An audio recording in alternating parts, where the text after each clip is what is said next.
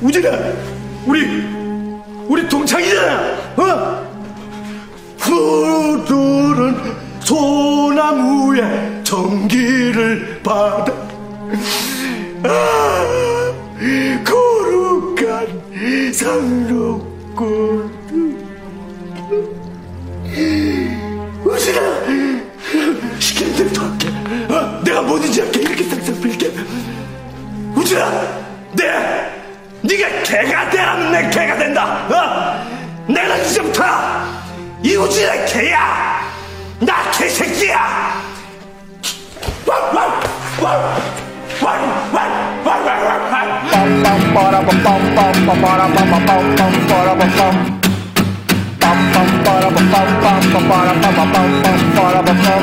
Ya llegó, ya llegó el show,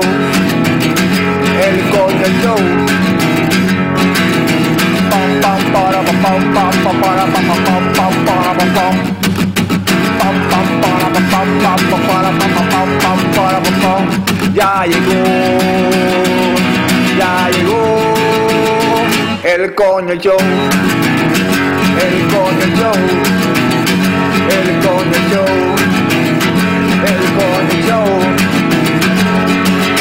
¡Wow! Saludos y bienvenidos a todos los coñistas y coño escuchas que decidieron darle play bien duro a otro episodio del podcast más tecato del futuro, coño, el show. Mi nombre es Carlos Ortiz, el custodio de Lechecoco Productions y me acompaña aquí en el Bachelor Pad Studios, el símbolo sexual sexy de Lechecoco Productions, Frank the Tank. ¿Qué está pasando? Todo bien, todo bien, Fran. Aquí en otro tremendo episodio. Y tenemos vía telefónica nuevamente, directamente desde The Small Reviews, a Norbert. Norbert. Yeah. Saludos. Lo más cabrón, y pues se demostró en el episodio anterior, es que Norbert está en Alaska y sin embargo se escucha mucho más clarito que todos los invitados que hemos tenido por teléfono de aquí de Puerto Rico. ¿Qué carrier de celular tú usas o qué internet tú tienes allá, Norbert? Ah, es una compañía de Alaska que se llama GCI. Aparentemente es buena porque funciona mejor que las de Puerto Rico. Por lo menos mejor que claro. Por lo menos mejor que claro, exacto. So, el 2020 ataca de nuevo, esta vez en la forma de la tormenta Isaías, y azotó el Caribe y lo que trajo es lluvia por doquier, sea, de que inundaciones por todos lados, sobre todo en el área oeste, eh, Aguada estaba bajo agua, estaba Aguada, Maya- Mayagüez estaba, está nasty, o sea, el que no se le inundó la casa, probablemente hubo algún derrumbe que entonces quedaron sin poder salir de la casa, o sea, poder, poder comunicarse o whatever, o sea, está- estuvo feo. Y gente que perdió todo, so, solidaridad va para allá para esa gente. Entre, vi par de videos y entre los videos que vi, vi que hasta la cervecera de Puerto Rico me- se metió agua en medalla, estaba eso, tú veías todos los fermentadores, todos los tanques y el piso eso era bache, bache, esa agua brown por todos Pues lados. ya tú posada. sabes, ya por ahí viene la Milk Wow. Stout de medalla.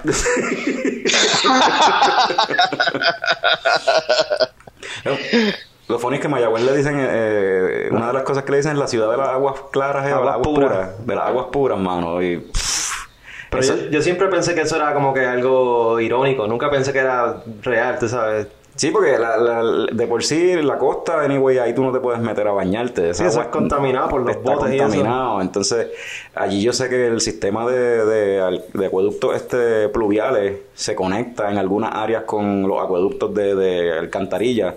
Y yo me acuerdo cuando estudiaba en Mayagüez que se inundaba, a veces las tapas de los manjoles salían flotando, o sea, el, el agua la- se inundaba la tubería de, de, de las cloacas y se mezcló esa agua salía a la calle, bueno, una cosa nasty. So, yo no sé, eso de aguas puras, yo no sé qué carajo. Puede ser así sarcástico, como dice Fran. Eh, vamos a empezar con hablar de cerveza. ¿Vale? Eh, recientemente el símbolo sexual sexy de Leche Coco Productions lo invitaron a, para un sneak peek de nuestros amigos de Cold Blood Brewery. Pequeño sneak peek allí de la cervecera de Juan Carlos y Mariberis en Quebradilla. Este, tenían tres cervecitas de ellos ya allí para uno eh, pick up to go. Por la orden pública actual, pues no pueden abrir oficialmente todavía. Eso, pues, podías por lo menos bregar allí, coger lo tuyo y te iba. Me dieron un pequeño, Juan Carlos me dio un pequeño tour de, de la facilidad como tal y el setup que tiene está, está interesante. Se puso creativo como, como se tiró eso allí. Ok. Sistemita chévere de enfriamiento para las cervecitas de él cuando la está fermentando. eh, Es que el tipo es, es ingenioso, tiene... Ah, pues se lo, se lo inventó. O sea, Sí, sí, hizo es un- home- homemade ahí, este... Para transferir de un, de un tanque a otro y qué sé yo, se, se da ingenio. Está, está cool. Y el lugar como tal, el espacio que vendría a estar abierto al público cuando sea que abran. Está nice. Pues sí, es un espacio bastante bastante grande. Ahora mismo no tienen ni mesa ni nada porque pues todavía no, no van a abrir, pero promete, promete. ok. Tiene un estilito chévere, se puso. Hizo algo que yo pensaba que era una, un espacio grande en el pueblo, un local en el pueblo, ¿verdad? Entonces, en el mismo medio, aparentaba que había una columna que se derrumbó y entonces él hizo una mesa ahí mismo. Y entonces salen las varillas así para arriba. como si fuera el centromesa. Ah, entonces ahí le puso el cristal y qué sé, y están las varillas saliendo del techo. Entonces le pregunto y él, no, no, no, chicos, ahí nunca hubo una columna. Eso fue algo que yo me inventé ahí. Yo Ah, hice. ok. y entonces cabrón. Nice. Entonces, Nice, nice. como que, ah, pues ahora es en bad taste porque pues pasó lo de los terremotos y pues quizás ahora no es tan Ah. fun, pero... pero me gusta el estilito del sitio, está nítido. Este, y las cervezas, ¿verdad? Probamos la Mataway, que es una. La Matagüey, es la- esa es la, la red, la Amber. Esa es la Amber, Sí. si no me equivoco. Probamos también Puente la, Bellaca, que es la, la IPA. IPA. Y probamos Oaxaca. Oaxaca, que esa era el La- un wheat. Un wheat, sí. Ok. La. Voy a empezar por la Mataway. Y la Mataway, honestamente, no me gustó. Yo no sé qué era, mano, sí, no, no, no me encantó tampoco, no. A mí no me gustó. O sea, no es que yo sea fanático de la Amber tampoco, anyway, pero esa cerveza no, no, no tenía, no sé, no me gustó. No me gustó. Eh, yo la encontré, o sea, era drinkable, o sea, es ok, pero no, no me, sí, a mí tampoco me gustó mucho. No, y el, el sabor como tal no me gustó. Ahora, la IPA, que es Puente la Bellaca, eh, esa está buena. Esa estaba bellaquita, sí, esa estaba buena. Está, está bellaquita. Eh, es una IPA bastante liviana, o sea, eh, no es demasiado lupulosa ni tampoco es muy light.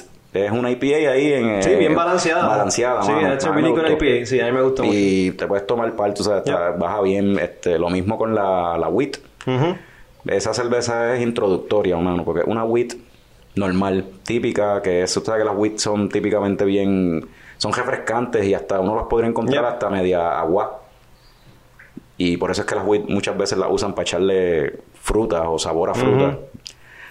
Pero esta es una wheat, wheat, o sea, sin, sin fruta, sin nada, de qué sé yo, similar a la, la Goose Island 312, por decir eh, algo comparable.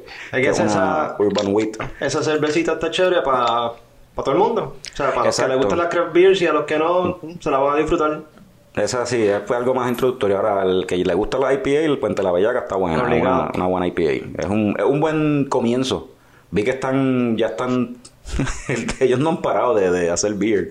O Ah, sea, no, ellos sí- ellos tenían un par de cositas ahí ya este, fermentándose, van a seguir sacando beers. Sí, porque lo último que vi es que estaban que guiando, creo que era un Stout, un Imperial Stout, que se llama Pirata. Sí, ese es el que Juan Carlos nos estaba comentando que, que ganó la competencia esa hace par de añitos. Estoy loco por probar esa cerveza. No creo que sea esa, en verdad, porque esa, esa que él desc- describió había que añejarla en barril, digo, o algo así, o le Ah. echaba este, echaba madera, o yo, era un revolú así, era bien, inter- bien interesante y bien compleja, so, no que creo que sea esa. uso comercial por ahora quizá no... no. No, pues la, la, la- la del Stout que él está, dice aquí que lo estaban transfiriendo hace par de semanas al Bright Tank, no es que lo estaban envasando, disculpa. Eh, ¿Qué más tenemos por ahí? Tengo algo aquí bien que a Fran le podría interesar. Eh, sobre Surk. Eh, Surk hizo hace par de semanas, hace una semana atrás, una colaboración con este restaurante en, creo que es en Cagua o en Calley, que se llama El Grifo. ¿Tú has escuchado de ese sitio? En grifo sí. Que es un restaurante vegano, Yep. pero tienen, pero sirven craft beer. Nunca he ido, pero yo lo sigo en Instagram y, estoy loco por ir.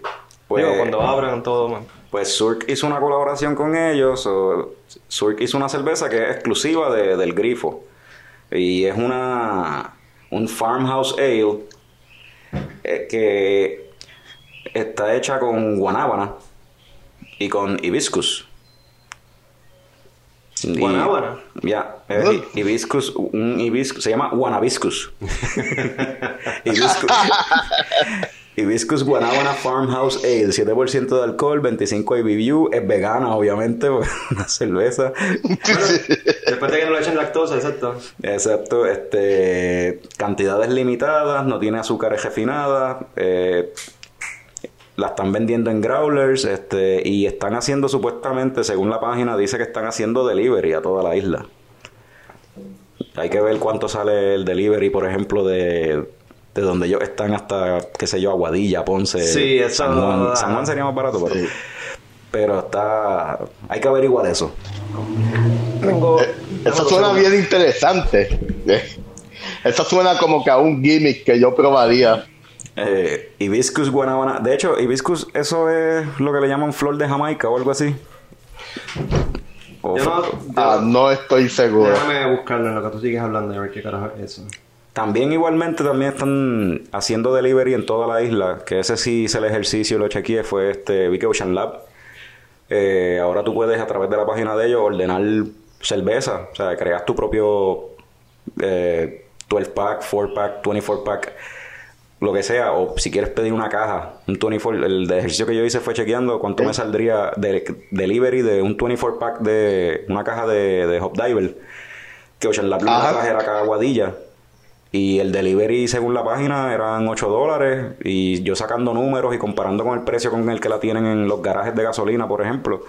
Y me salía mucho Sí. más barato. Comprarlas Oh, wow. a, a través, o sea, directo con Ocean Lab que comprarlas en un garaje o algo así. ¿Y eso es solamente en la isla o La están isla. Enviando? Palasca, ¿no? No, no. Solamente en la en- De hecho, ni siquiera, ni siquiera chipean para, ni siquiera están este, haciendo delivery para Vieques ni Culebra. Es solamente pues el main en la isla grande. Pero eso, creo que eso está interesante, está chévere, se puede hacer un cejucho, pedir un par de cajas de, de Ocean Lab, porque eh, entiendo que sale, te economizas par, de verdad. So, está- eso está bien interesante porque si sales mejor haciendo eso, no tienes ni que salir de tu casa y te sale más barata que ir a comprarlas en el supermercado o la gasolinera y eso de momento se vuelve popular. ¿Qué va a pasar con, con el inventario de, de esos sitios, de las gasolineras y, la- y de, las- de los supermercados? Eso es algo que yo pensé, que si se populariza esta cuestión del delivery así a, a, persona, a personal, a la gente como tal, en toda la isla, si se populariza, creo que les va a traer un problema entonces con las cuentas que tienen con así con garajes y hasta negocios, barras también, porque quién sabe si algún, estas barras Ajá. que no pueden abrir o tienen o simplemente están sirviendo to go y a lo mejor sale probablemente sale más barato comprarla directamente con Ocean Lab pidiendo delivery que comprándola en una barra. So, quizás puedan tener problemas con esas cuentas así que ellos tienen, de que se empiezan a quejar de como que mira, ya no me están comprando aquí, o a lo mejor eso es lo que quieren, Otro issue... tumbar el middleman. Hem- Hemos, hemos este, eh, nos han comentado muchas personas que algunas de esas cervezas de Ocean Lab, específicamente las de Ocean Lab, las tienen carísimas en algunas So, gasolineras. el- en específico las Hop Diver. So, pues, quizás eso entonces ayude a que ellos como que, espérate, vamos entonces a bajar un poquito el margen de ganancia y vamos a venderlo a... Y no creo que eliminen el margen de ganancia, porque yo creo que el, el- a lo mejor el precio que lo estamos comprando es más o menos al mismo precio, quizás un poco más de lo que se lo venden a, a los negocios. O sea, porque la diferencia es heavy. O sea, por ejemplo, en el, un garaje que hay por aquí cerca te la vende como en 7 pesos, la una botella de Hop Diver. Yo hice Wow. la matemática, 24 botellas de Hop Diver, delivery hasta acá hasta Guadilla. Cuando divido me estaba saliendo en menos de 3.50. O sea, más o menos 3 y, medio, 3 y medio, 3.33, algo así era que me salía cada botella de Hop Diver. Versus 7 pesos. Mano, Qué abuso. Aquí en Alaska por 8, 9, 10 pesos yo compro un six pack entero del artesanal que sea. Y te estoy hablando cervezas reconocidas de Rogue y cosas así. o sea, 10 pesos nada más en un supermercado aquí en Alaska. Sí, acá Que- los, los precios de, la- de las cervezas locales se disparan mucho más que allá en Estados Unidos, obviamente, porque todos los materiales tienen que traerlos de afuera. Entre una, Sí, eso es un eso una de las cosas. Esa es nada más que una de las diferentes cosas que hace que, que pues, producir cerveza en Puerto Rico salga mucho más caro que producirla en Estados Unidos. Además de que muchas de estas cerveceras son bien pequeñas. so, pues tú, mientras más grande es tu capacidad de producción, pues más tú puedes bregar con los costos. Sí, sí. Este.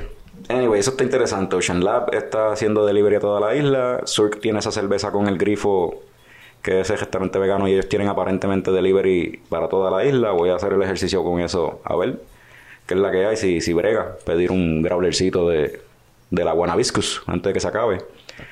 Este, Solamente la cerveza, el delivery o también la comida. Yo entiendo que la comida también. Ahí aprovechamos y pedimos. Exacto. Pedir un par de platitos veganos de allí de, de El Grifo. Este, hablando de Surk, estamos probando ahora mismo aquí una cerveza que de las últimas que tiraron la Parchesa. Parchesa. Suena sexy el nombre, Parchesa. Una parchesa. Suena bien sexy.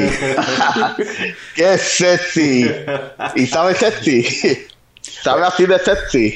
Yo no sé si sabe sexy, pero sabe a parcha bien cabrón. Sí. Si te gusta la parcha, te va a gustar la beer. O sea, porque sabe huele, a parcha. huele a parcha, sabe a parcha, es una IPA, pero la parcha está ahí como que front and center cogiendo toda la atención de todo el mundo. O sea, la parcha está, Hmm. sabe casi como si fuera un jugo de parcha con lúpulo. o sea, porque tiene el bitterness como una IPA, pero hasta como que a veces ni lo, ni, ni lo sientes como si fuera parte de la parcha.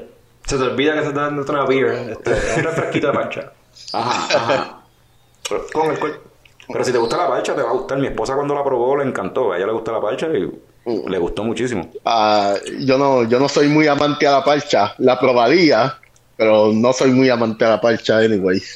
Pero es full el nombre, tal y como dice el nombre, Parchesa. Ellos también tiraron otra junto con ella, que ese era el chiste, que era como si estuviesen vendiendo helado. Porque la otra era de coco.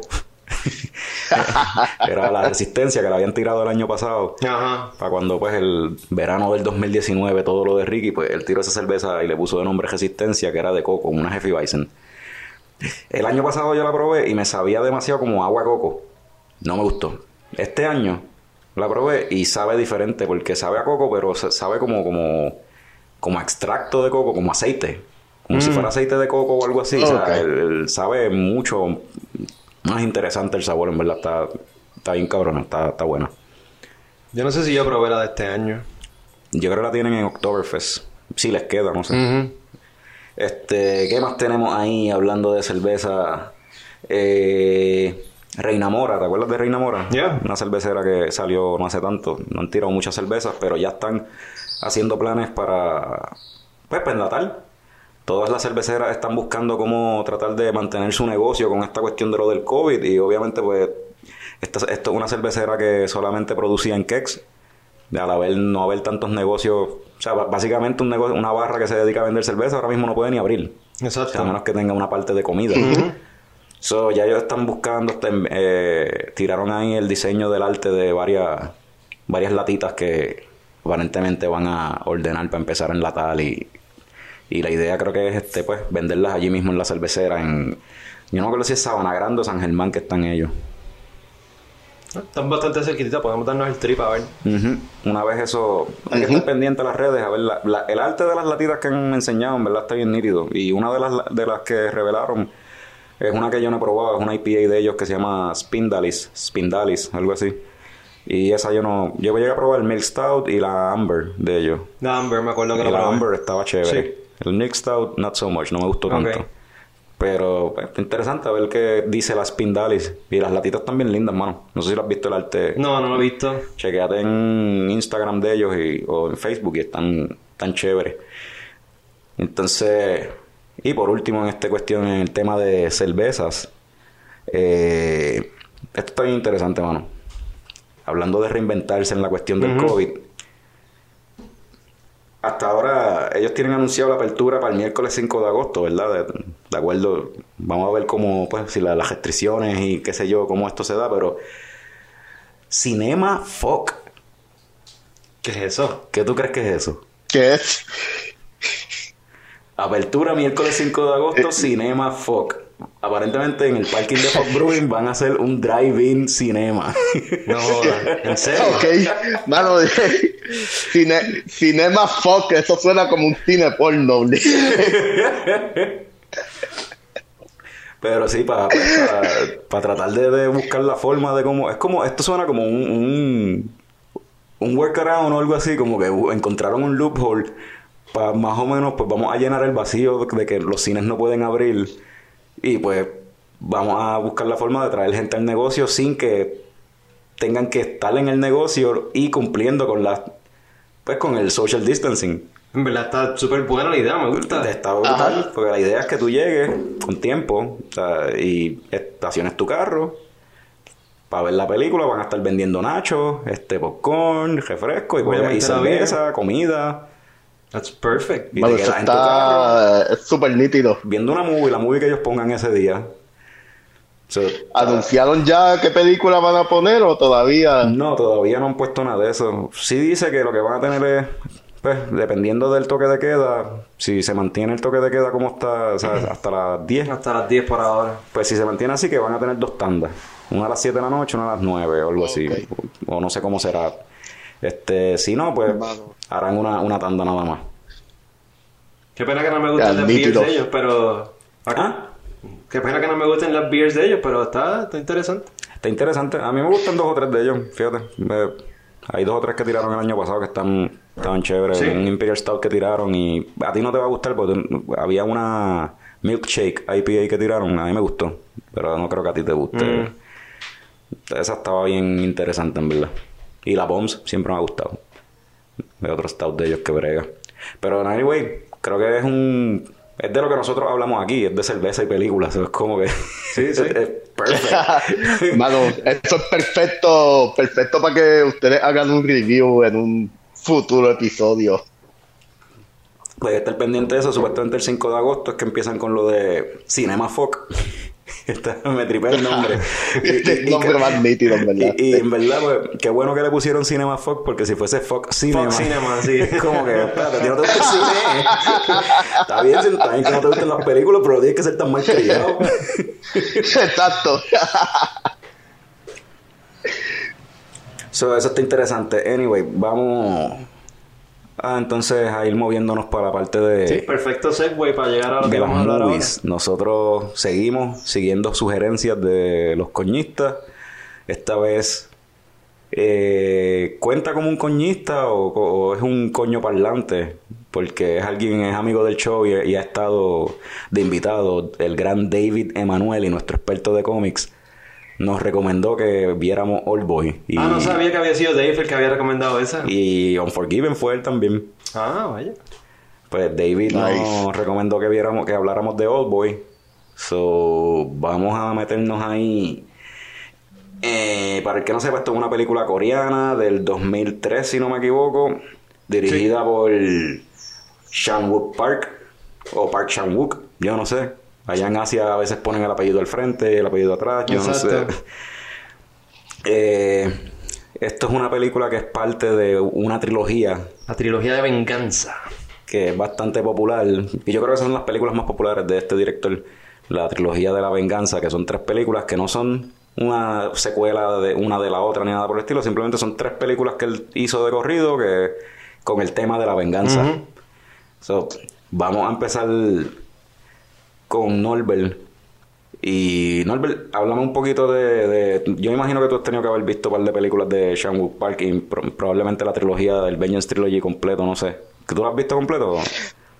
Eh, sí, yo he visto, de hecho, yo he visto casi todas las películas de él. Yo, yo es un director, este tipo de director que yo sigo. Él tiene varias películas buenas, como aparte de la trilogía, como Thirst, uh, Stoker, uh, The Handmaiden. uh, son buenos thrillers y son películas que siguen el estilo cinematográfico de él en la, en la trilogía y son temas, temas bien fuertes. Y Old Boy yo diría que, que es su mejor película y es la película que más impacto tuvo en el mundo del cine, ¿no? Si eh, en, el el episodio pasado hablamos de, cómo Amores Perro abrió las puertas al cine latinoamericano. De la misma forma, Oldboy también, también abrió puertas en el cine coreano. Después de Oldboy fue que llegó esa fiebre de películas asiáticas, muchas películas ah, así thrillers de Corea. Y, mano, eh, vamos a hablar de, de la trama ya mismo, ¿verdad? Sí, es, sí. es fuerte. Esto, vamos ¿Qué es la que hay con los coñistas sugiriendo películas tan fuertes, tan pesadas? Yo, sé- mano? yo, yo me imaginé que alguien iba a decir eso. Yo, sé, yo imaginé que alguien tenía que decir eso porque, ¿verdad? O sea, de, de 21 grams, ah, entonces ahora a Old Boy y es como que, wow, nuestro, aparentemente tenemos una demográfica que, una demográfica que le gusta va a tripear con las, o sea, no le gustan las películas felices. Beber y No, mano. beber, y peli- beber y ver películas que deprimen. Porque Old Boy, pues como dijimos, una, es un, la trama como tal, la premisa es este tipo que lo dejaron en una, encarcelado por 15 15, años. años. En, una, en un cuarto, básicamente. La prisión un cuarto de hotel, básicamente, con un televisor y más nada. Y pues, 15 años después, lo sueltan. Y a ver qué pasa. a ver qué pasa. Y pues él está enfocado en encontrar quién carajo lo encerró para poder vengarse. Ahora, vamos a meternos en spoilers. So, si no han visto esta película, vayan a verla, búsquenla, verla y entonces regresan y siguen viendo este episodio, este episodio, escuchando este episodio de, de Coño el Show, porque coño, es una película de hace 15 años, más de 15 años, salió en el 2003. So, vamos a hablar de spoilers. Eh, lo más creo que es lo más que, que hizo a All Boy All Boy y por la que la gente habla tanto de All Boy es el twist al final. Sí, es que, es que ese twist, este, yo no lo, yo no lo vi venir la primera vez que la, que Yo- la vi porque, porque al principio, cuando él está intentando encontrar la hija, le dicen, no, mira, lo, lo adoptaron esta gente, ella estudió en la escuela, ella tiene su vida feliz, y él pues, ok, pues whatever, pues yo sigo entonces acá. So, no, jamás me imaginé que eso era todo bullshit y que la jeva de él era la fucking hija. Sí. Eso, eso... Dale, de- Norbert, iba a decir algo.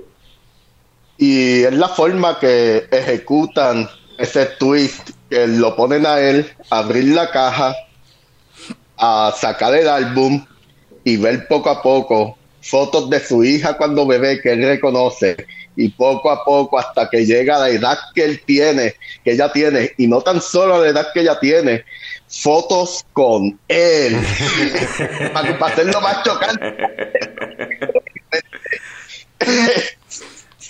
Como que aquí está cabrón, te tiraste a tu propia hija. Exacto. Ese es el twist al Me final. estás jodiendo porque yo se lo metí a mi hermana, pendejo, se lo metiste a tu hija, cabrón. Y esa es la parte de Anyway. La película yo pienso que la gente por lo más que, que le impacta a la película es por eso. Es por, por cómo te hacen ese review y la cuestión de como que... Como que... ugh, lo, lo nasty que, que te hace sentir esa revelación de que te tiraste a tu hija, cabrón. Como que... ¡Ah, puñeta! Sin embargo, a mí una de las- otra cosa que siempre me llevé de la película y se me quedó siempre en la mente, que es como que...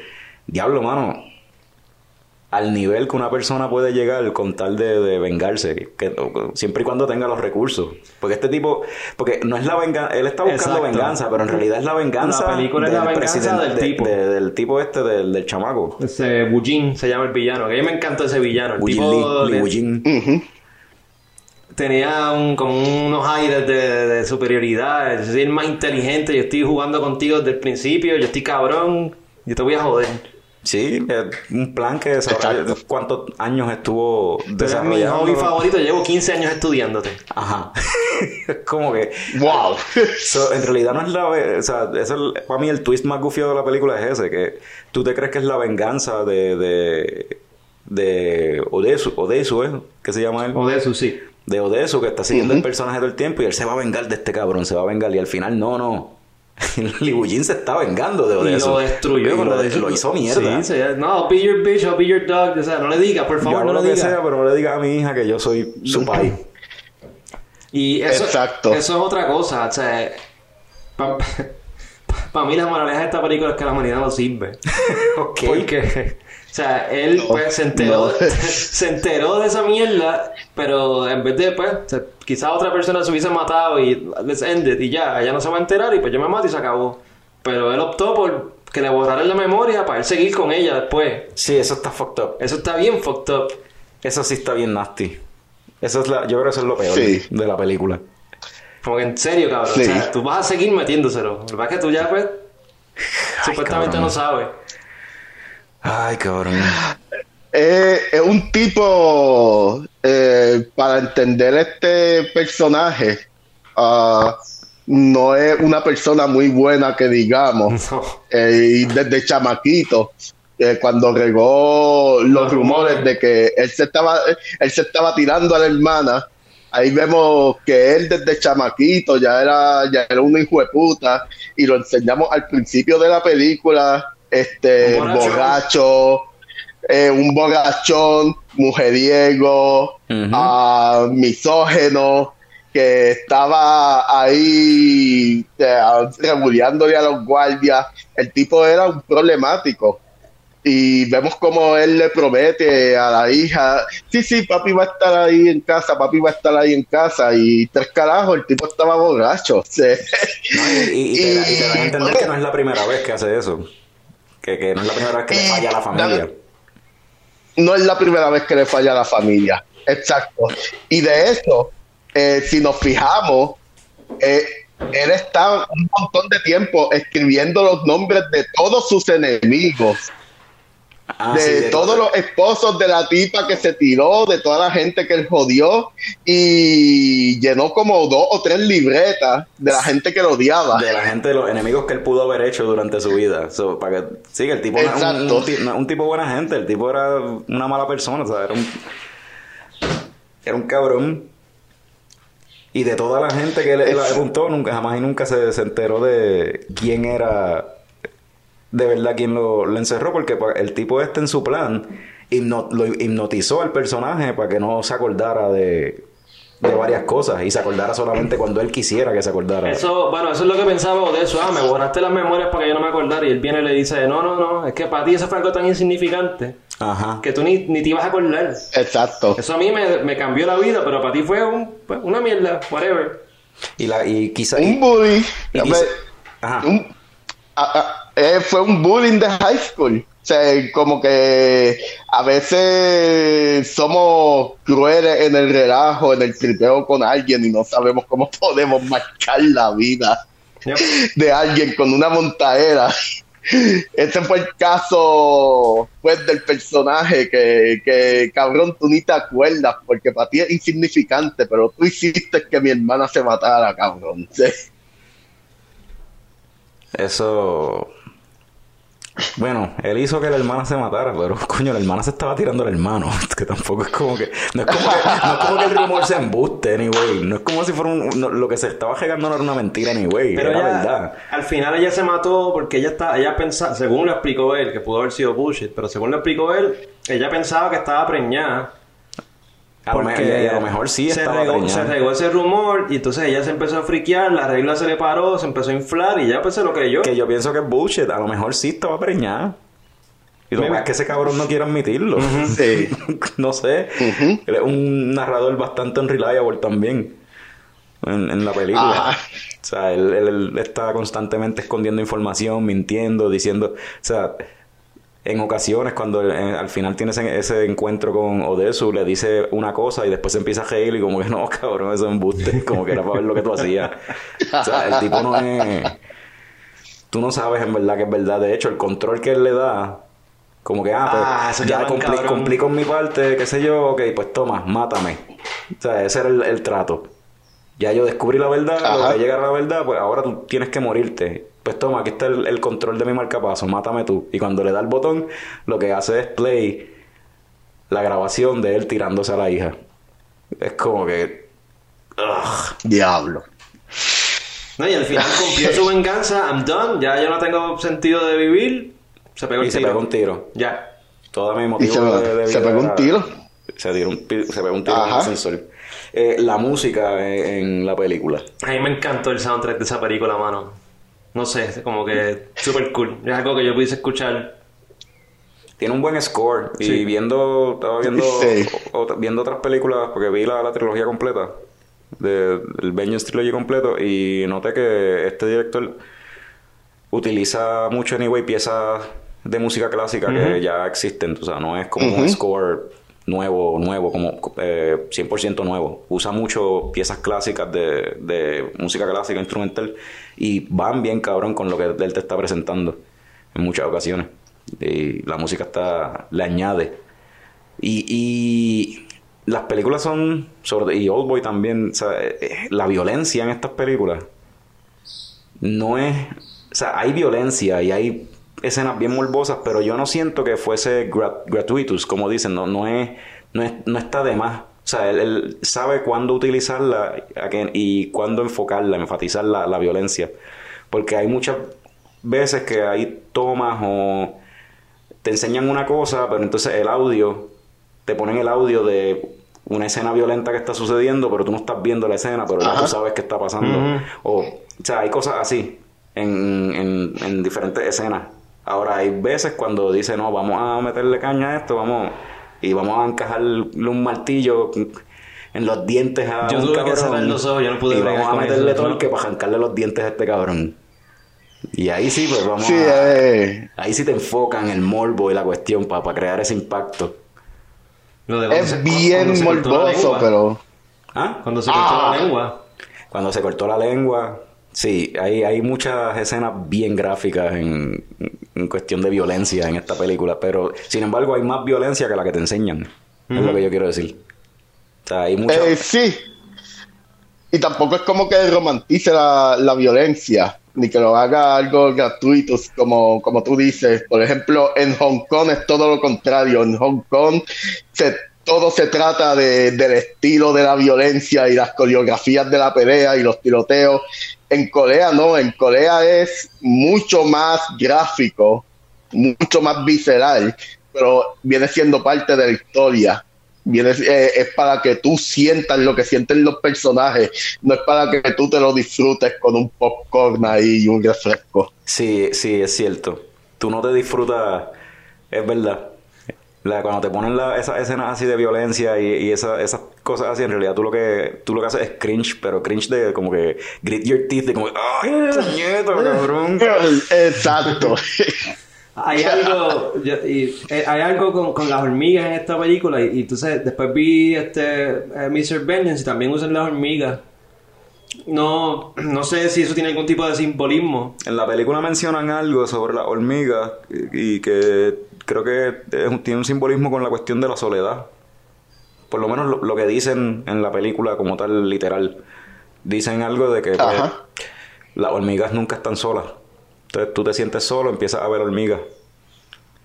Porque quizás fue pues por eso, porque las hormigas nunca están solas. So, lo que estás craving es contacto humano, gente. De hecho, cuando él sale de la prisión después de 15 años sin tener contacto con nadie, él le empieza a tocar al tipo que, o sea, él se encuentra con, con un tipo que se va a suicidar, es lo primero que él ve y empieza a tocarlo, porque tener contacto es como Y que... el cabrón lo dejó matarse al final, no. Sí,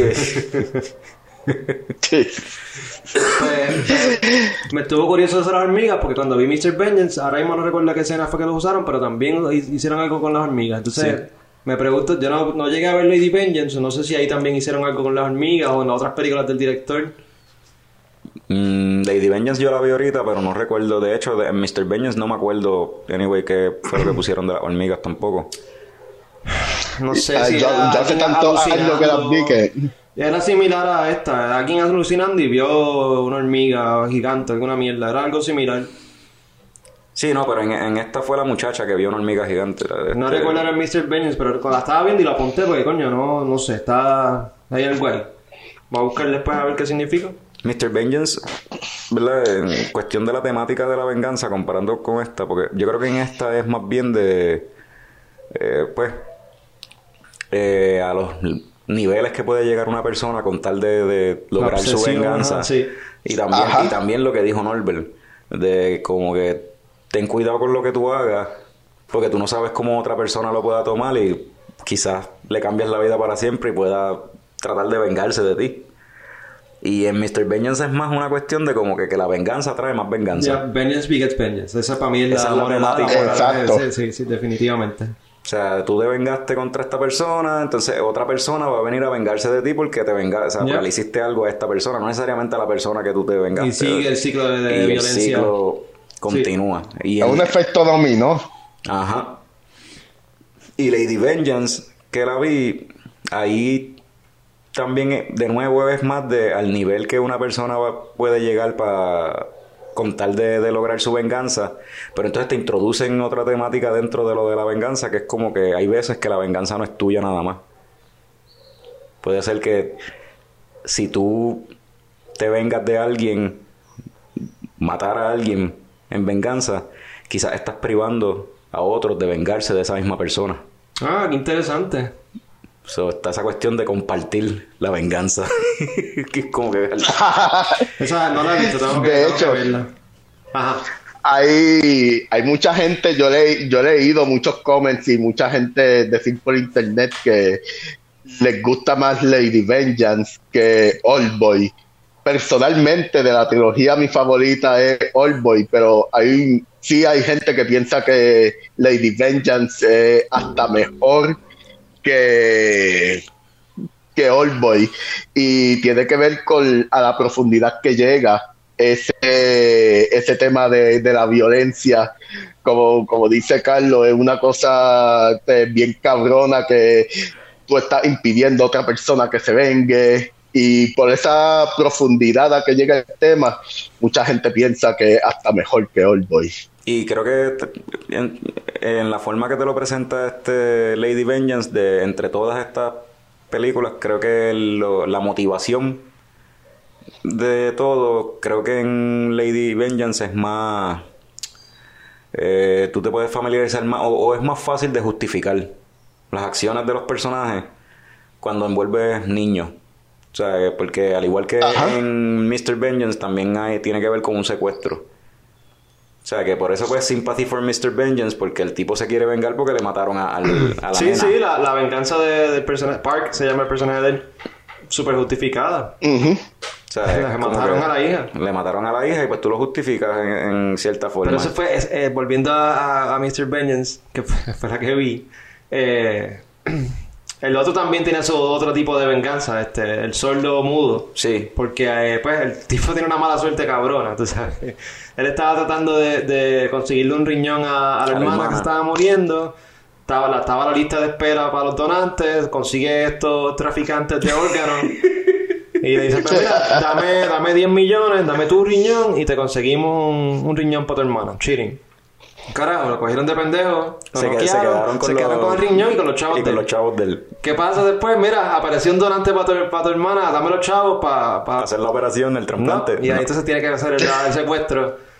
Y entonces, y se quiere, y a toda esto se quiere vengar de los cabrones que le tumbaron el riñón y los chavos. pero eso no es hasta que la hermana termina suicidándose, porque no puede bregar con lo que hicieron por raptar a la nena. La, la nena termina muriendo. Ajá. Y entonces ahí es que le dice, puñeta, si estos cabrones no me hubiesen hecho esa mierda, nada de esto hubiese pasado. Y entonces ahí es que viene la venganza de él. Que él se fue en psycho también. Él, él se comió los psycho. riñones de ellos. Super psycho. Eso, yo no es una transformación, el tipo está en carete. Y, y entonces el otro personaje, Park, el papá de la nena, yo tomé notas aquí, el tipo es un mega detective.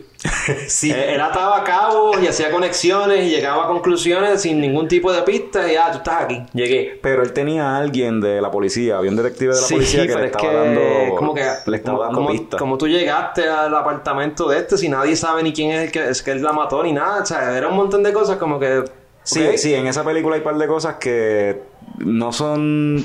Se podría decir que son plot holes o más bien es- yo pienso que es como que es cosas que la película brinca. Yo, yo lo vi así, yo lo vi como, Como que, que- mira, it doesn't matter. El punto es llegar a- hasta el final. Ajá, no te voy a explicar cómo él lo logró, pero él se enteró. Tú, tú fill in the gaps. Ajá. That's fine, that's fine, porque ese no era el punto de la película. Exacto. Pero me, me dio gracia eso, el tipo Pero es lo, mega pero, detective. lo- pero lo hacen par de cosas. Hay par de escenas así que tú de momento llegas a algo de como que espérate, pero esto, esto lo explicaron. ¿Cómo carajo eso? Nah, whatever, ok. Espérate, Y- déjame seguir aprendiendo porque me pierdo. ese, ese actor que hace de Park, Exacto. ese actor que hace del papá de la nena de Park, él, él sale en un montón de películas. Yo tomé notitas aquí, sale, se llama Kang Ho Song.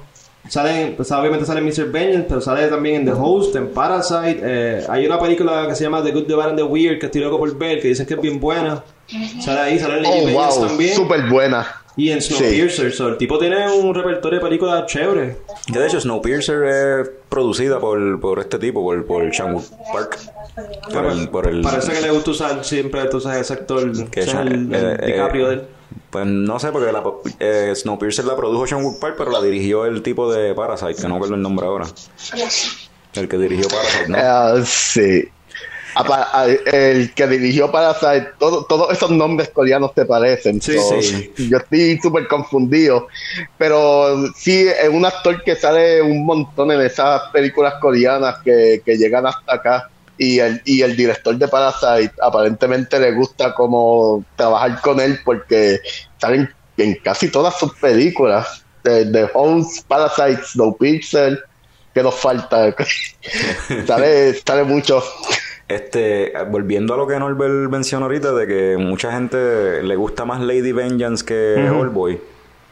Eh, puedo también ver que no tan solo es la cuestión de la temática, que quizás es más justificado la cuestión, pues, que de- del por qué la venganza o, o lo, lo que toca es bien, o sea, más, llega más. Creo que también es que eh, al ser la más reciente de las tres películas, tú notas que aquí el director en esta en esa película él, él hace mejor utilización de los efectos especiales para mejorar los visuales y contar la historia. O sea, es más estilizado la cuestión de las alucinaciones y la cuestión de, de estos viajes mentales y toda esa cuestión eh, es mucho más estilizado que, que en las películas anteriores. Que eso en Oldboy De hecho, yo- se ve con lo de las hormigas, esa cuestión de, de ese stylishness en cuestión de alucinaciones y, y escenas, y también hay stylishness que este director utiliza a veces simplemente para just para añadirle cierto fun a la película, porque cuando hay una escena cuando Odesu le va a meter un martillazo a un tipo, el frame pausa, se queda en pausa por un, pa- un segundo y una línea entrecortada sale dibujada Sí. desde el martillo hasta el, el lado en la frente donde le va a meter el cantazo. Y hay, hay par de escenas así como de cómicas, como que Sí, surreales, así, hay, un, weird. hay un humor negro Sí, sí. en las películas de él, porque en, en Mr. Vengeance también hay un par de cosas que es como que son funny, o sea, eh, eh, el, la cuestión, está, esto está bien fucked up en, en Mr. Vengeance, cuando la, la hermana le está dando un ataque de esos de, de pues, por de Ah, dolor. que lo- lo- al otro lado de la pared, los cinco tipos en los fila cuatro, los masturbándose. cuatro vecinos masturbándose porque las escuchan gemil y pues en su mente es que están teniendo sexo. Sin embargo, el hermano es sordo, o el hermano está comiendo, no la está mirando y ella está muriéndose del dolor y él ni se entera porque es sordo. Es como que son cosas bien Sí, es up. como que el sordo le está pichando y los de al lado que no saben lo que está pasando se están pajeando a nombre de ella. Sí, es como, que, Como. Con, con fotitos en la, eh, eh, pegadas en la cabeza de atrás, en la parte de atrás de la cabeza cada uno para mirar ellos. Sí, Sí. es, es- es- es humor negro, mano. Es- Está bien fucking dark, en verdad. En verdad que sí. Y es algo de ese estilo de cine coreano. Son un chorro de personas que, que tienen un humor negro bien, bien nasty. Yo creo que el director de Parasite, por ser un poquito más light, es, es que ha llegado a nivel que ha llegado porque sus películas son más accesibles en esta parte del mundo. Y, y también John tiene... Park no. Y, ta- y- y también tiene el, el- el- ese humor así, porque Parasite también tiene un humor bien oscuro también. O sea, hay cosas, son historias bien fucked up. Y es como que Ajá. situaciones bien absurdas, pero bien violentas y bien o sea, y mal, o sea, wrong. Sí, mano. Super wrong. Eh, eh, hay que sen- eh, por lo menos en esas tres películas entonces, y, y parece que en otras coreanas también, ese tema de las clases sociales está siempre bien presente, ¿verdad?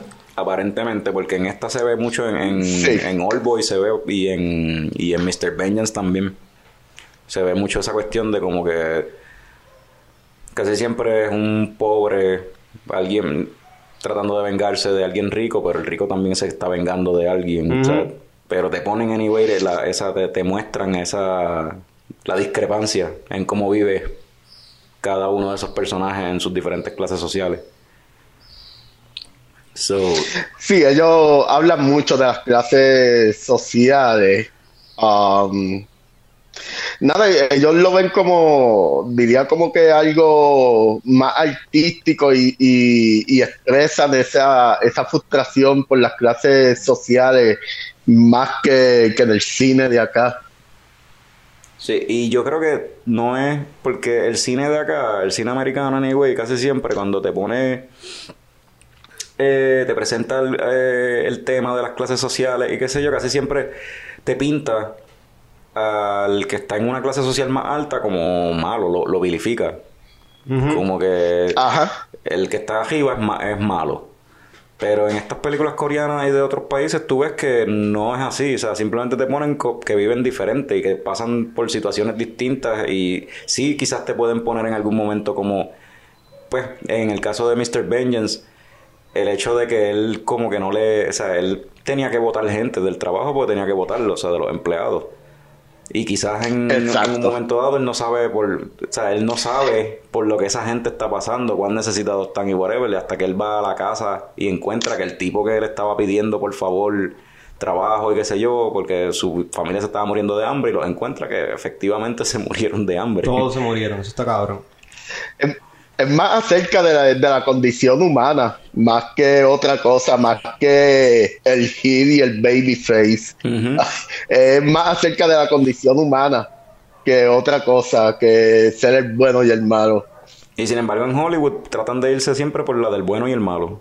Se les hace más difícil Exacto. contar una historia sobre la condición humana si, o sea, tienen que venir directores de afuera, de México o de Corea, a, a tocar estos temas que como si en Estados Unidos no se viera eso.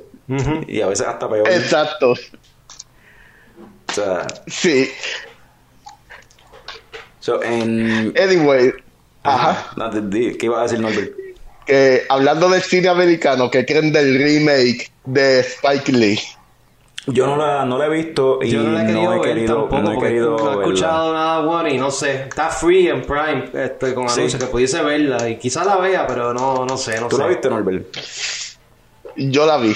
¿Qué ¿Y tal? qué Yo la vi. Y la vi hace años cuando, cuando salió, porque obviamente soy fanático de Spike Lee. Mm. Estaba bien curioso a pesar de los malos reviews. Y de verdad, un desastre de remake. Ah, o sea, ¿Ustedes recuerdan de este remake de Psycho que era bien, Ah, con- bien similar a Shot? Sí, sí, sí, que era con este tipo, con, con el de Old School, este... El de pelo negro, este... Ahí... ¿Con Vince Vaughn? Con Vince Vaughn. Yo nunca vi esa película. Psycho, un remake de Psycho con Vince Vaughn. Entonces, el, la crítica más grande y lo, por lo que la película soquea es porque lo que dijo Norbert es literal, escena por escena, shot by shot, un remake exactamente igual, el diálogo todo igual. Y es como que, pues, ¿para qué hiciste el remake? Como Ajá. que, ajá. Sí, entonces, pero lo único que cambian es el final. Volvemos al tema de que Hollywood hace las cosas más light y más accesibles para la gente. No me acuerdo el cambio que le dieron al final, pero realmente te hacen la película shot by shot by shot by shot y, y lo que realmente importa de la historia es lo que te cambian. Y es, es un desastre de remake. No la recomiendo, despéguense. Los otros días estuve en una fase de ver, de ver películas de Spike Lee. Esa no se toca. esa, Ah, pues. esa no se- Good to know, Pues, sabiendo cómo son las películas típicamente en Hollywood, me imagino que aquí trataron de evitar la cuestión del incesto. O sea, de, de la que... Ah, no así. recuerdo bien, pero eh, la vi hace tantos años y probablemente ya me había quedado dormido para el final. Anyway. O sea, con Josh Brolin, si no me equivoco. Josh Brolin, sí. Sí, no, Sí. yo no, no he querido verla porque las críticas fueron bien malas y desde que anunciaron que la iban a hacer, aunque sea de Spike Lee, no me importa el director que sea, la podía ser quien sea, no me interesa porque Old Boy está buena como está, o sea, como que para qué tú, para qué ver un remake, una versión, nada. Si yo no hubiese visto Old Boy, la versión original, pues entonces probablemente sí la hubiese visto. Y quizás te hubiese gustado, ajá. Y quizás me hubiese gustado, o quizás no me hubiese gustado, pero entonces me hubiese enterado de que había una versión original coreana la supuestamente- visitaba. bueno, a lo mejor lo hubiese visitado. Pero Exacto. All Boy originalmente, la, cuando yo la vi por primera vez, quien me la recomendó, de hecho, fue nuevamente David, el mismo que la recomendó ahora para para Coño Ok. Show, que estaba jangueando con él y me dijo que tenía que ver esa película, que esa era la película de venganza más cabrona que la había visto y la película que más incómodo lo había sen- hecho sentir a él en su vida. Y que todo el mundo debería verla, aunque sea una vez. Eso era lo que él decía. Y cuando la vi, la vi Sí, con mi esposa. obligado. Y literal. Te hace sentir bien incómodo al final y es, es un asco. Pero al mismo tiempo es tan buena la actuación de ese protagonista cuando se entera que, que es su hija. sí. Eh, o sea, eh, está, el tipo está cabrón. Eh, el- no sé, no sé cómo se llama el actor, no me acuerdo porque yo me confundo con los nombres de los coreanos esos, pero, pero en verdad una de las mejores actuaciones que he visto en un en twist así de, de similares, cuando se corta la lengua, cuando hace como un perro, cuando se humilla tanto y tanto y tanto para que con tal de que su hija no se entere, se llama algo chocante. Y lo convenció, porque Ah. el plan de él era revelarle a la hija para joderle también. Sí. Exacto.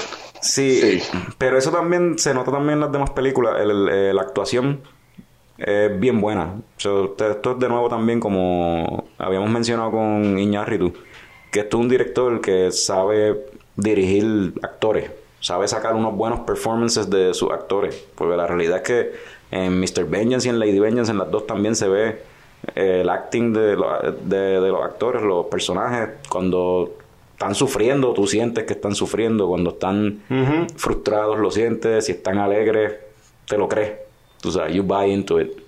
Norbert, tú mencionaste un par de películas más que deberíamos ver de ese director. ¿Cuáles, ¿Cuáles eran? Voy a apuntar eso aquí. Pues otras películas de, de ese director está de, de Handmaiden, está Stoker y está Thirst. Y, son, son las que recomiendo de ese actor. De hecho, son las que he visto de ese director. Él no, él no tiene un, una filmografía muy extensa que ponerse al día con el director eh, es bien fácil. Pero por lo menos esas son las tres que yo recomiendo. Stoker, Thirst y ¿cuál fue la otra que dijiste? Este... The The Handmaiden. Handmaiden. Ok. Alright, alright, alright. Eh, otra cosa de este director Y- también es de, de- que yo creo que Norbert aludió a eso al principio cuando mencionó que él tiene otras películas que siguen con la mismo tipo de fotografía y producción de él. Y es que algo que tú te das cuenta bien rápido viendo la peli- una película de él es la fotografía, la, la, la, la- el, el diseño de, de, de la- de las tomas. Eh, él utiliza mucho a los actores mirando hacia el frente, casi directamente a la cámara. Aun cuando están caminando, la cámara se- está caminando con ellos, de- o sea, pero tú estás viendo a los actores casi siempre de frente, viendo todas las expresiones de ellos, o sea, casi mirando a la cámara, de hecho. Lo hace mucho. Eh, Ajá. la composición de los shots, eh, mucha simetría. Si te fijas, tiene muchos wide angles con simetría, este, en la misma, en el mismo penthouse de, de- del villano en, en Oldboy al final. El escritorio está en el medio donde él está, te lo presentan con las dos, las butacas está a los lados, las columnas, todo es bien simétrico. Y hay un montón de tomas que son así, o sea, mucha simetría. Que eso después me empecé, me- o sea, lo empecé a ver más después en otras películas americanas y series americanas. Que eh, quizás en los westerns antes quizás se usaba, pero no sé, para mí que eso es una de las cosas que este director se, se distingue por eso, por la composición de, de- las tomas. Porque en verdad es como que la foto, es una foto. De hecho, hablando de las tomas, en la escena de la pelea es una escena bien, bien impresionante. Y como un director puede influenciar en el cine del mundo entero. Eh, ahora todo el mundo hace ah, peleas de una sola toma. O sea, eh, empezó por On Back, que salió un par de años después. ah, The Raid tiene escenas así. Hay muchas películas que tienen escenas así, incluso series también. La serie Yeah. de Daredevil. Todos los seasons de Daredevil tienen un episodio que es de una pelea de una toma. so. Y, y So encerrado, que y encerrado ahí vemos la pasillo influencia, que, que eso también lo noté en Sí, esa escena. algo- es un pasillo. idéntico. En, en un pasillo y la toma, si tú te fijas, es como si fuera un side-scrolling game, como si fuera un videojuego. Un beat 'em up de esos, sí. Un beat 'em up de esos 2D, porque en realidad si es que se Ajá. ve y la cámara se va moviendo para adelante, pa- o sea, de derecha a izquierda, según donde están en el pasillo, pero so, la forma de filmar eso obligado tuvo que haber sido en un soundstage, construir ese pasillo y eh, jugar con las luces para solamente para que solamente se vea el pasillo como si fuera Ajá. porque no hay forma, en un pasillo así de pequeño, la cámara en realidad está mucho más allá de donde estaría la pared. Eh, está interesante eso. Sí, ¿Cómo- me gustaría ver un efecto? behind the scenes de esa escena. Yep. En verdad que sí, en verdad que sí. So, ya llevamos una hora. Quisiera. Vamos a terminar con dándole un rating a All Boy. ¿Leche o coco? ¿Y por qué? Empiezo yo. Sí, empiezas tú. Pues yo le voy a dar. Le voy a dar coco. ¿Ok? Porque. Porque la venganza. Go on. La venganza es dura. Eh. Ok, nada más. Vamos a dejarlo ahí. Volvemos contigo. Vamos con Norbert. Volvemos. Está muy difícil esa mierda. Mira. Ah, pero no es ver- no es verbo usar. Yo- Vamos a hacerlo. Vamos a hacerlo leche de coco y la, y la de. Ay, la Este... de- bueno, se puede hacer. Movie Slam. Sí, sí, sí. So, ¿Qué le das de Movie Slam a Francis? Ah, la última, la mejor era Tangana, ¿era? Sí. Ah, definitivamente una Tangana. Sí. Ok. Y Norbert. Pues, pues mira, yo le doy un coco porque el twist de la hija es como si te cayera un, un coco desde una palma y te diera un cocotazo. Eso estuvo mucho mejor. Muy bien. y eh, la tangana va. Eh, yo le doy una tangana. Primero porque, mano, a pesar de todo, a pesar de lo fuerte que es, de lo chocante que es, es una de mis películas favoritas. Tanto por ese shock que hizo sentido y también por lo que hablamos al final de la cinematografía y de los efectos. Eh, es una película que influenció tanto y que me abrió las puertas para que yo siguiera viendo películas asiáticas. Y en verdad, es Atangana, para mí es Atangana, es una de mis favoritas y punto. Pues yo le voy a dar a Tangana. Porque pues, la película está cabrona, en verdad. A pesar, como acá ustedes dijeron, a pesar de toda la temática fuerte que tiene y lo mal que te hace, lo desagradable, que es ese, esa revelación al final, la película, o sea, es indudable que la película es buenísima. O sea, es una buena película. Si no fuese bueno, no te haría sentir así. O sea, porque creo que ese era el propósito y lo logró.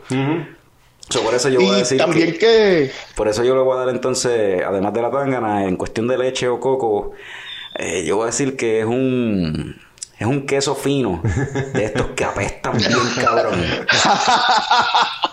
que cuando tú abres así el, el papel, la, la envoltura, tú abres la envoltura, se te quitan las ganas de comértelo. Pues es como que, ah, esto es tan nasty. Pero cuando lo Sí, pruebas eh. es como que, damn, it's good, valió la pena. Wow, ok. Vale la pena esta, esta, Sí. esta peste, este, este, este disgusting aspect del queso. pues, pues básicamente es un queso de los que venden a 10 pesos en Econo.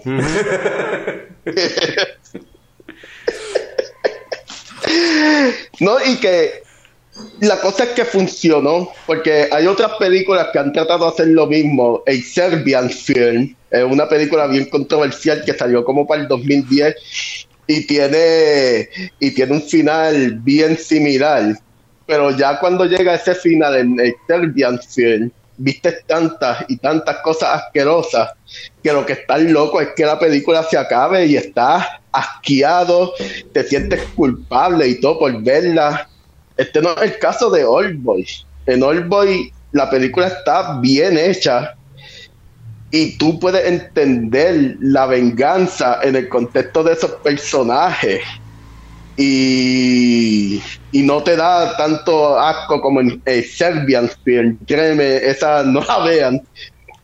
Y, anyway, es una película bien hecha, chocante, pero bien hecha, que el que la recomendó tiene la razón. Todo el mundo tiene que verla, aunque sea una sola vez. Sí, estoy, estoy totalmente de acuerdo con eso. Yo creo que todo el mundo debería verlo, aunque sea una vez, para que tengan esa experiencia de, de, pues, de lo que es Old Boy.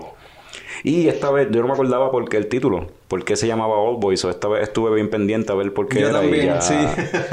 Y es por lo de la escuela, Sí. que son alumnos del grupo de, de exalumnos, se llama los, Old Boys Boys. de, de la escuela, del high school. Y ese. Ajá. el ringtone, la musiquita que le ponían en, en el cuarto cuando lo dormían y el ringtone del celular, para mí que era la cancioncita de, de la escuela. Sí, Sí. Porque en una Ah. vez le estaba cantando ajá, y, el ese- himno. y era el mismo, la misma tonada. Ah, sí. Hmm, no, no me fijé en eso. Sí, yo quiero ese ringtone en el celular. Y él tampoco se dio cuenta aparentemente porque eso era una clave que él le, que le dejó. Como ya estaba hipnotizado, ajá, sí. Bueno, sí. Cuando suena el celular, tú vas a cogerlo y vas a decir tal cosa. Y Ajá. eso va a crear una reacción en esta, que va a hacer, va a hacer Fucking esto. viaje. Sí, mano. El tema del, del hipnotismo, el hipnotismo también, eh, no hablamos mucho de ese tema. Es un tema bien fuerte en esa película también. Eh, el- el- el tema de hipnotizar y De manipular el, el- el- el cerebro y, la, y los pensamientos de la persona, ya sea bojando memoria o suprimiendo memoria, o sea, ya pa- programándolo para reaccionar de cierta forma. En parte el plan de, del cabrón ese, yo creo que giraba en torno a, a lo del hipnotismo. Ese era como que uno de los puntos críticos de su plan, porque si fallaba, si el hipnotismo no, no, no funcionaba, se le jodía el plan para el carajo. Pero él llevaba años experimentando con los dos, porque él dijo, yo secretamente llevo criando a esta nena ah, bueno, sí. porque desde que tenía tres años y ya yo te tengo aquí encerrado, ya yo sé que tú eres susceptible al hipnotismo y ella también, so esto va a funcionar. Eh, I guess. sí. Eh, pero está cabrón. Y eso también, eso del hipnotismo, pues depende si tú crees en eso o no. Yo no sé si eso de verdad funciona. Knows? Ah, yo no sé. Y A mí pues- es bullshit, pero pues. Pero pues yo creo que, anyway, en, en Corea, pues es más. Los asiáticos creen más en cualquier cosa. So, creo que tiene, tiene más sentido que para como plot device. O Como tú vas a lograr que este personaje haga todo lo que tú quieres para tú poder vengarte, para que la película funcione, pues vamos a usar hipnotismo. Pues yo creo que acá en, en la cultura de acá quizás eso no funciona porque el hipnotismo se ve con más escepticismo, o sea, como que nada, eso yo no creo en eso, pero pues allá es más aceptado porque pues los asiáticos creen en casi todo, en todo,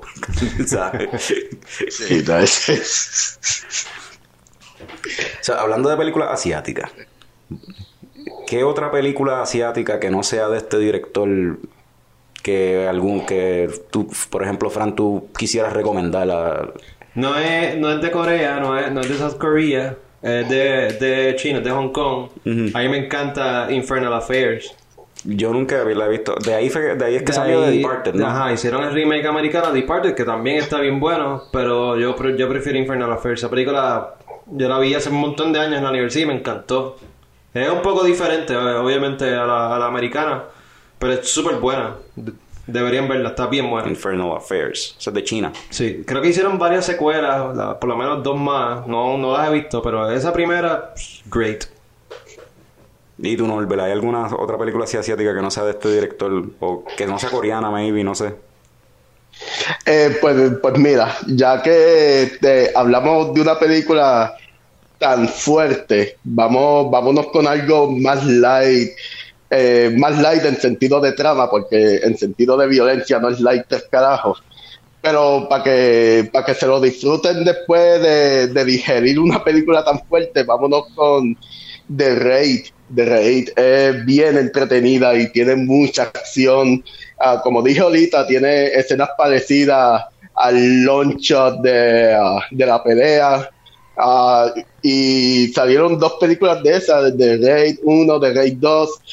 La primera tiene un trama similar a la película de George Dredd que salió hace par de años. Sí, de este Y- y- la de Carl Urban.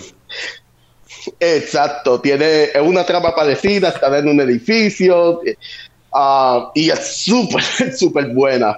So, esta es la que la película asiática que puedo recomendar hoy, The Raid. Este, yo creo, déjame ver si todavía está en Netflix, porque yo la vi en Netflix, la 1 estaba en Netflix y yo ahí fue que yo la vi. Déjame ver si todavía está. La cuestión es que creo que en Netflix la tienen con, la tenían con otro nombre, mano. Y déjame chequear para que la gente que escuche nada, aparentemente la quitaron, pues se lo perdieron. Pero The Raid, búsquenla por ahí porque The Raid está bien buena. La 2, estoy loco por ver la 2, no la he visto todavía. O sea, The Raid. Ah, la 2 también es buena. La 2 también es súper buena. So, y esto es eh, recomendada de, también. de acción full. O sea, esto es acción full. eh, de que peleas y que no se terminan, que tú te, te quedas como que diablo, pero estos dos cabrones van a seguir dándose pescosas. Quítese, Y- que se y hay uno un- ya. Y, y tiroteos bien cabrón, como que es acción, acción, acción. Pues imagínense para que, para que tengan un mental picture de cómo es la película. Y me, Eso es. imagínate John Wick hecha en Asia. Con Ah, ah. todas las loqueras que los asiáticos hacen. Algo así. Está, espera, chequear en Netflix, está en Netflix. Está en Eh, Netflix, The pues. Raid Redemption. No sé si eso es una secuela o algo, pero así me, así me. Esa- es que parece como 2011. Parece que eso de Redemption fue un nombre que le pusieron para mercadearla en Estados Unidos o algo así, no sé. Pero se supone que sí, que esa sea. No sé por qué a mí no me salió acá. Sí, sí, salió en el 2011. Yo creo que esa es. The Esa Raid. Redemption. Trapped in a tenement building during a raid, a SWAT team must fight its way out against the forces of a Sí, drug sí. lord. Okay. Sí, esa es. Ah, pues voy a añadirla a la lista. Pero ese es, es pura acción, mano. Una cosa... Qué loco. Sí, que- a, a mí me encanta, en verdad. Y qué loco que acá en- entonces en la laptop yo estoy chequeando y no me sale. Yo la busqué en Google, no, no fui a Netflix. Ah, pues yo estoy en Netflix y no me, no me sale, pero anyway. Eh, yo fue, me toca a mí, ¿verdad? Sí, no has dicho la tuya. una- Ah, una película, pues es que me quitaron de raid.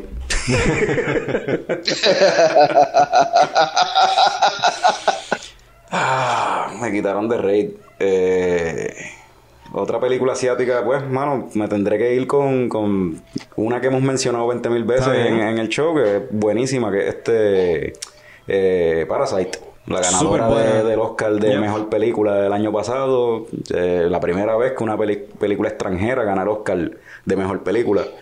Y Parasite es buenísima. Este, está en Hulu disponible y es tremenda película. ¿sabes?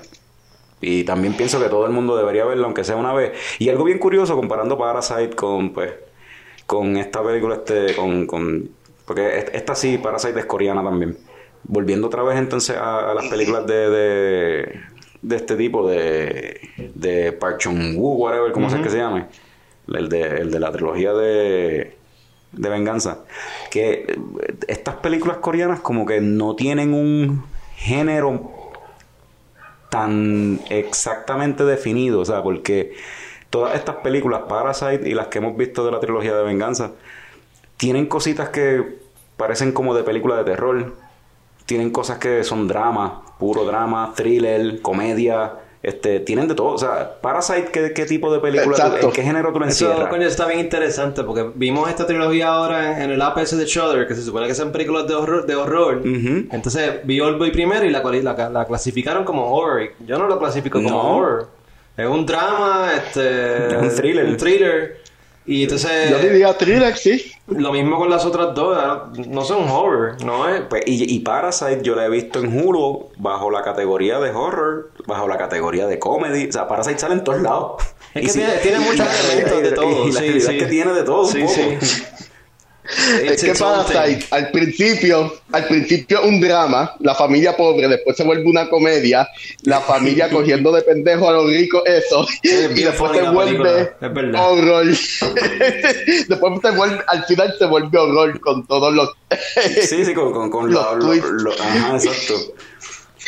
Pero, esa- pero eso es curioso porque también, pues, la- las de Mr. Vengeance y todas estas películas tienen acción, tienen horror, tienen drama, tienen, tienen comedia, tienen no- elementos de todo. No se que- encierran en una cajita, tú sabes. No. Vamos a ver por dónde nos lleva esto. Sí, es como que me está curioso eso. No sé si eso es algo de todos los de todo el cine coreano o simplemente de los mejores directores de Corea que han salido, que son estos dos. Es algo, yo, yo creo que es algo bien de Corea, porque también está esta película Burning, que es una película bien buena, que salió hace como dos años. Y es como que igual, eh, tú puedes decir que es un drama, pero también puedes decir que es un thriller, tiene esta parte graciosa. Y, mano, yo creo que algo bien de Corea. Yo creo que algo bien de Corea que hagan esas películas sin ningún tipo de género en particular. Que, que el range sea básicamente todos los géneros se- encajonados en una sola película. Hace poco vi una película, ¿verdad? Asiática, pero asiática pues de la India. ¿Sabes que en la India tienen lo que es Bollywood, Collywood, Oh? Bollywood. Eh, yo no he visto nada de Bollywood y de esa... No sabía que había, así había escuchado de Bollywood y he visto un par de películas. No, hay otros, este, Sí, porque es por región. India es tan fucking grande, cabrón, que hay tres áreas diferentes donde hacen, hay varios estudios de películas, donde producen películas. So, dependiendo de dónde es la película, pues si es Bollywood, es Tollywood o es Collywood.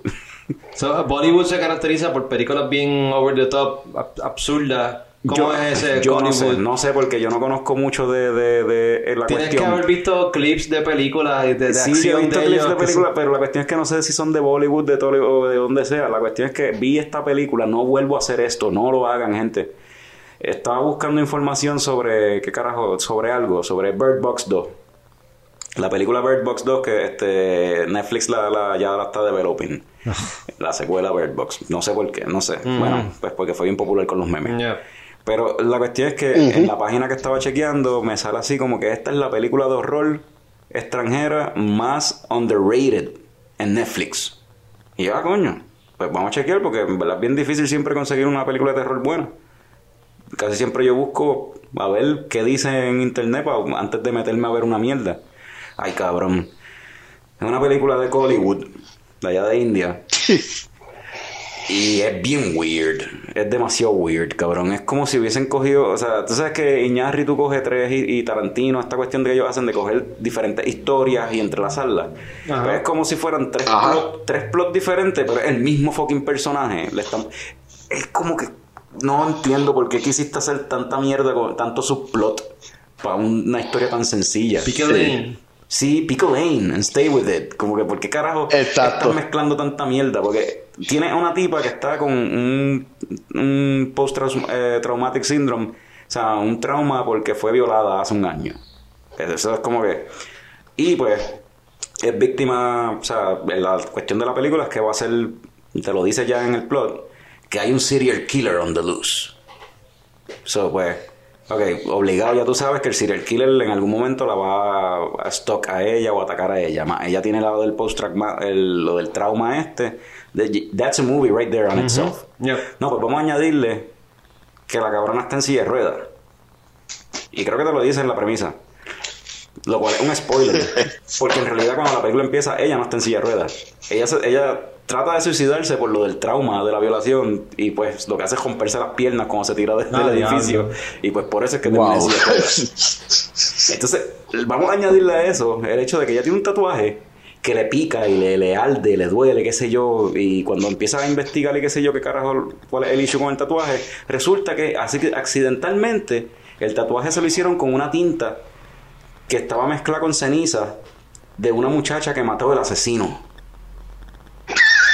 So, ella, so, el tatuaje está tratando de como que comunicarse con ella, maybe, o, o whatever, ayudarla la- Son ahí elementos sobrenaturales. Sí. Exacto. Y se supone, se supone que la tipa me dé pena o que yo me ría de los escritores de la película. Cabrón. Porque Entonces, es como que la película empieza con la cuestión de que empieza como una película de terror y se ve como que promising, porque está eh, el asesino matando a una víctima.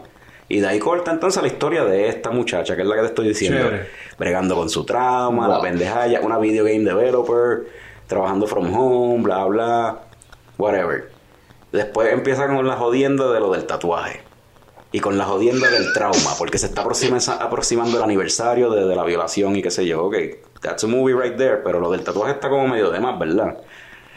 Eh, se, Ajá. se entera de la cuestión de lo del tatuaje, que es algo como medio sobrenatural. Conoce a la mamá de la muchacha que mataron, eh, whatever. Y llega el third act de la de, the movie, que llega entonces el asesino a la casa.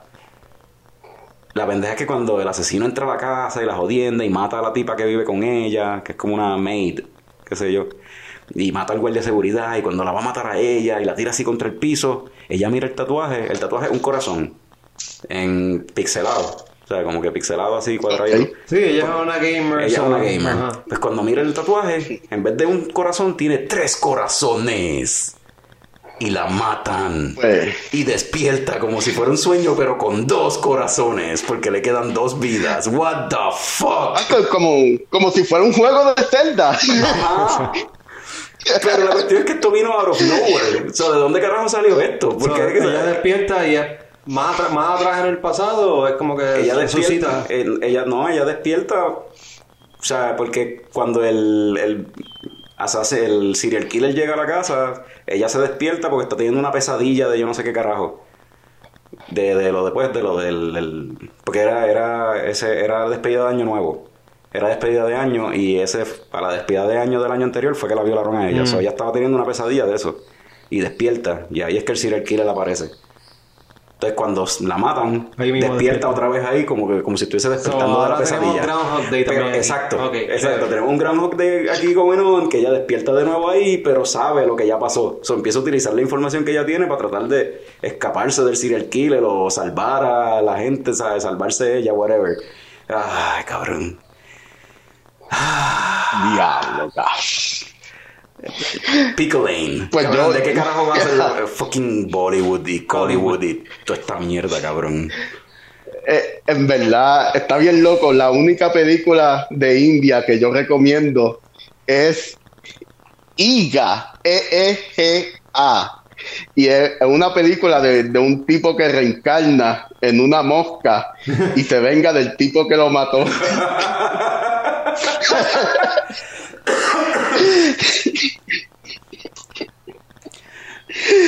Esta película tienen que verla. Y estaba en Netflix hace años, no sé si todavía está. Pero también, es verdad, eso es verdad, este, se me había olvidado ese, se me había olvidado ese detalle que para nosotros, o sea, para la cultura americana, qué sé yo, de- de- este, quizás esa cuestión de que ella tiene tres vidas, de momento, por alguna razón tiene tres vidas, se nos hace bien what the fuck, de dónde sale esto, pero probablemente el, el público en India lo digiere mejor por la cuestión de que ellos creen en la reencarnación. Solo ven como una versión sí, de eso. Eso es posible, sí. So, yeah. Pero esa película no la vean. Ni siquiera he dicho el nombre. Por algo no he dicho el nombre. No quiero que la vean. Pero, pero vean la que yo acabo de recomendar. Esa sí está bufiada. Este, mano, ¿alguna película, vamos a ver, eh, que no sea asiática? ¿Cuál fue la última película que tuviste, Frank? Eh, Sympathy for Mr. Vengeance. No, pero que no sea asiática, que no sea de- de- de- del tema de hoy.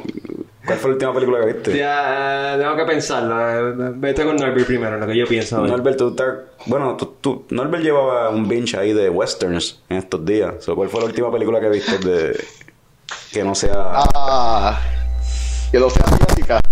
Pues hoy mismo vi una película nueva de Shudder. Hablando de Shudder, es una película exclusiva de ellos. Se llama Host. Y es una película de cinco muchachas que hacen un submeeting para invocar espíritus. Es algo como, como Hereditary, pero en un submeeting. Y es un- la película es corta, dura una sola hora y la recomiendo. Ah, les digo que yo he visto películas de horror tantas y tantas y hacía años que yo no me asustaba tanto con Ah, esa. Ah, pues Y si les gusta, eh, es como que un found footage, pero de un submeeting. La, la película es literalmente una pantalla de zoom. So, la, la- Y eso, si le- eso la grabaron la semana pasada y la tiraron hoy, tú sabes.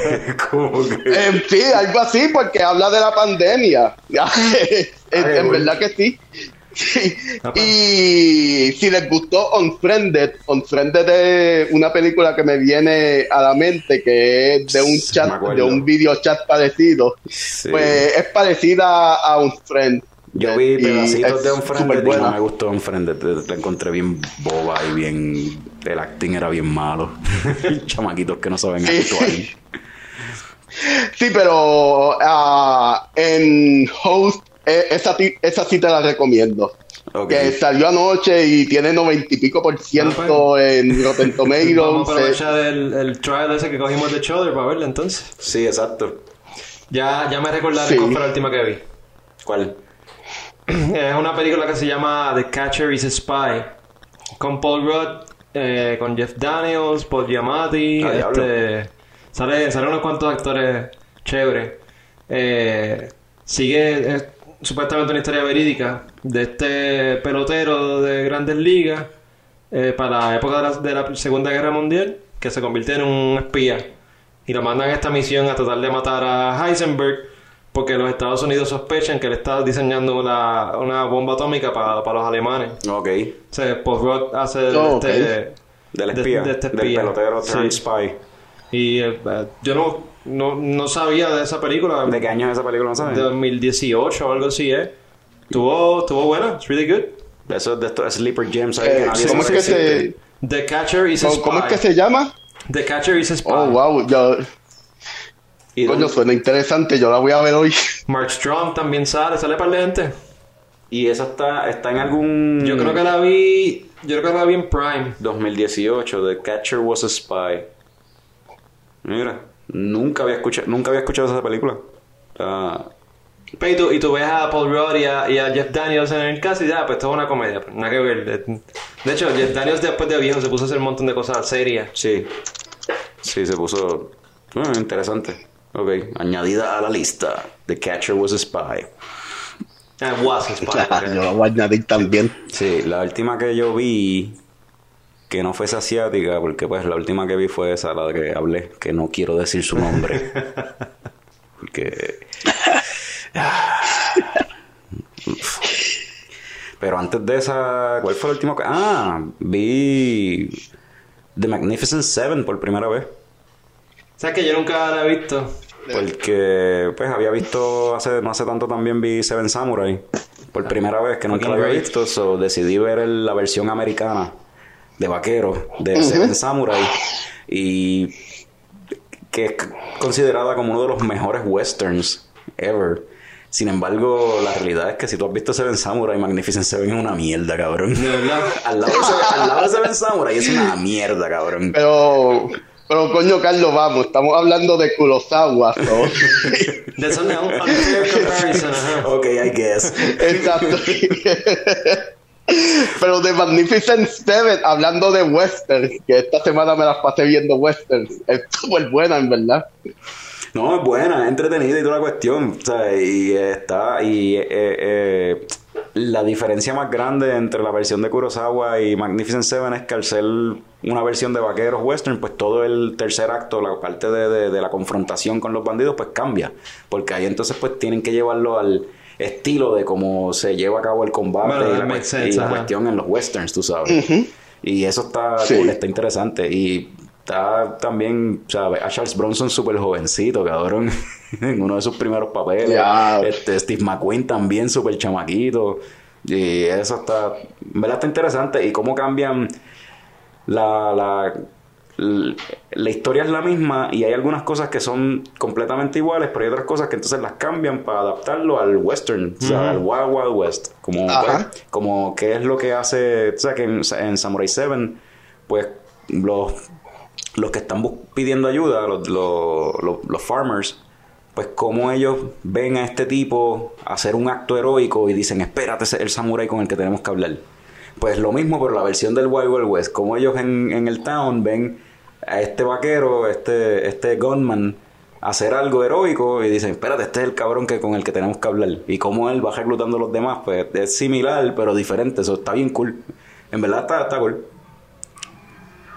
Quiero, quiero verla, aunque tú dices que no, no se compara, lo- lo- no lo dudo, pero quiero No, verla la, como quiera. la película está buena, para ser un western está buena.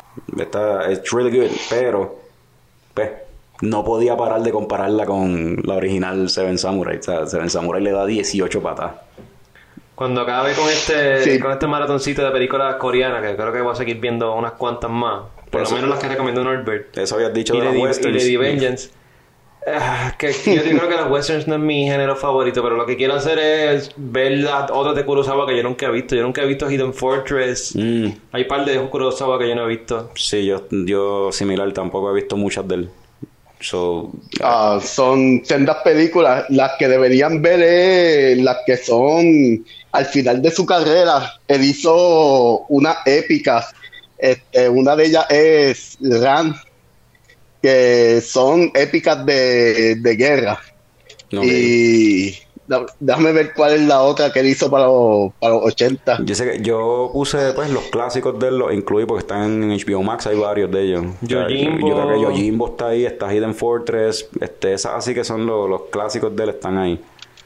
Que esas las añí a, la lista. Redbeard, yo creo que era otra. No sé. Yo sé que el tipo que hace de Cuchillo siguió trabajando con él forever en todas las películas.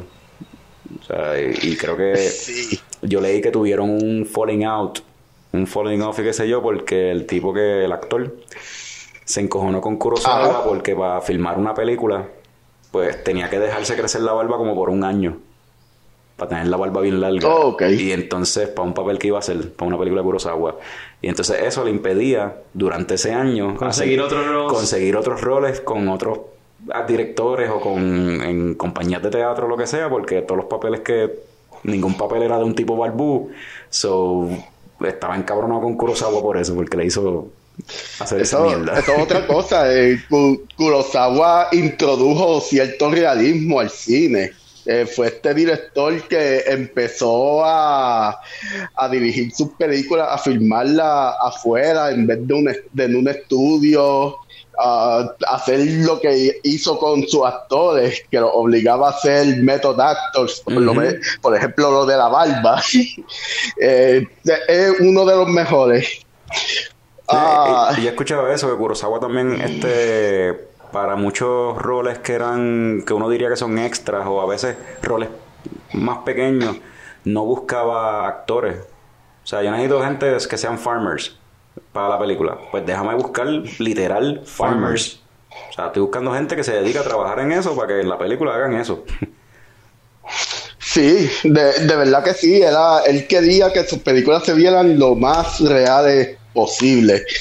Mira, lo- además de Ran, que la hizo en el 85, también está Kagemusha, que la hizo en el 80. Yo no sé Kagemusha, Las dos pero películas son súper buenas.